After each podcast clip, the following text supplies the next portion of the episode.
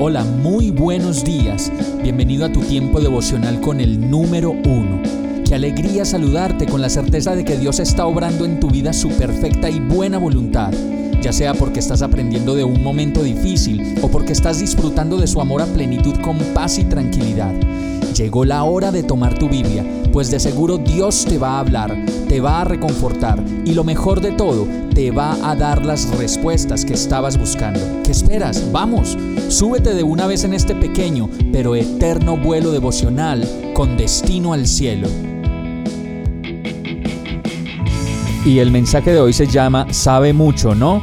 Proverbios 3:7 dice, no te dejes impresionar por tu propia sabiduría, en cambio, teme al Señor y aléjate del mal. Conocemos muchas personas, y yo era uno de esos, que se sienten pagados de lo que saben, y cuando hablan con los demás o se comunican con las personas, se ven como levitando, pues sienten que los demás son unos pobres ignorantes y que ellos son los que saben de todo y tienen todas las respuestas. Aquí la palabra de Proverbios nos dice que no nos debemos dejar impresionar por nuestra propia sabiduría, pues el temor del Señor es la verdadera sabiduría y apartarse del mal el verdadero entendimiento.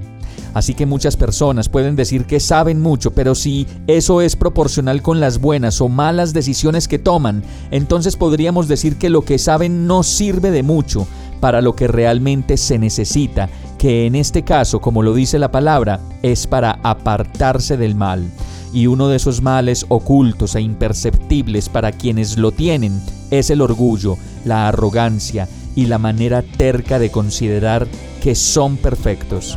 Vamos a orar. Ayúdame Señor a encontrar la sensatez que necesito para vivir en ti y en tu palabra, y sobre todo en reconocer que quien tiene todas las respuestas verdaderas y confiables eres tú y no yo en mi imperfecta humanidad.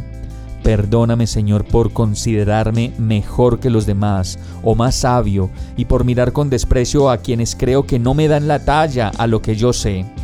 Lléname de ti y dame humildad, amabilidad, pureza y amor para tratar a los demás y ser compasivo conmigo mismo. Todo esto te lo pido, Señor, en el nombre de Jesús. Amén. Hemos llegado al final de este tiempo con el número uno. No te detengas, sigue meditando durante todo tu día en Dios, descansa en Él, suelta los remos y déjate llevar por el viento suave y apacible de su Santo Espíritu. Solo compártelo con quien lo necesite y ames. Hoy, de la mano de Dios, todo será un gran día. Para más información visita nuestra página www.iglesiabierta.com o llámanos al 313-334-0116. Oramos y rogamos para que cada día te enamores más de Dios y para que no pares de pasar todo tu tiempo con el número uno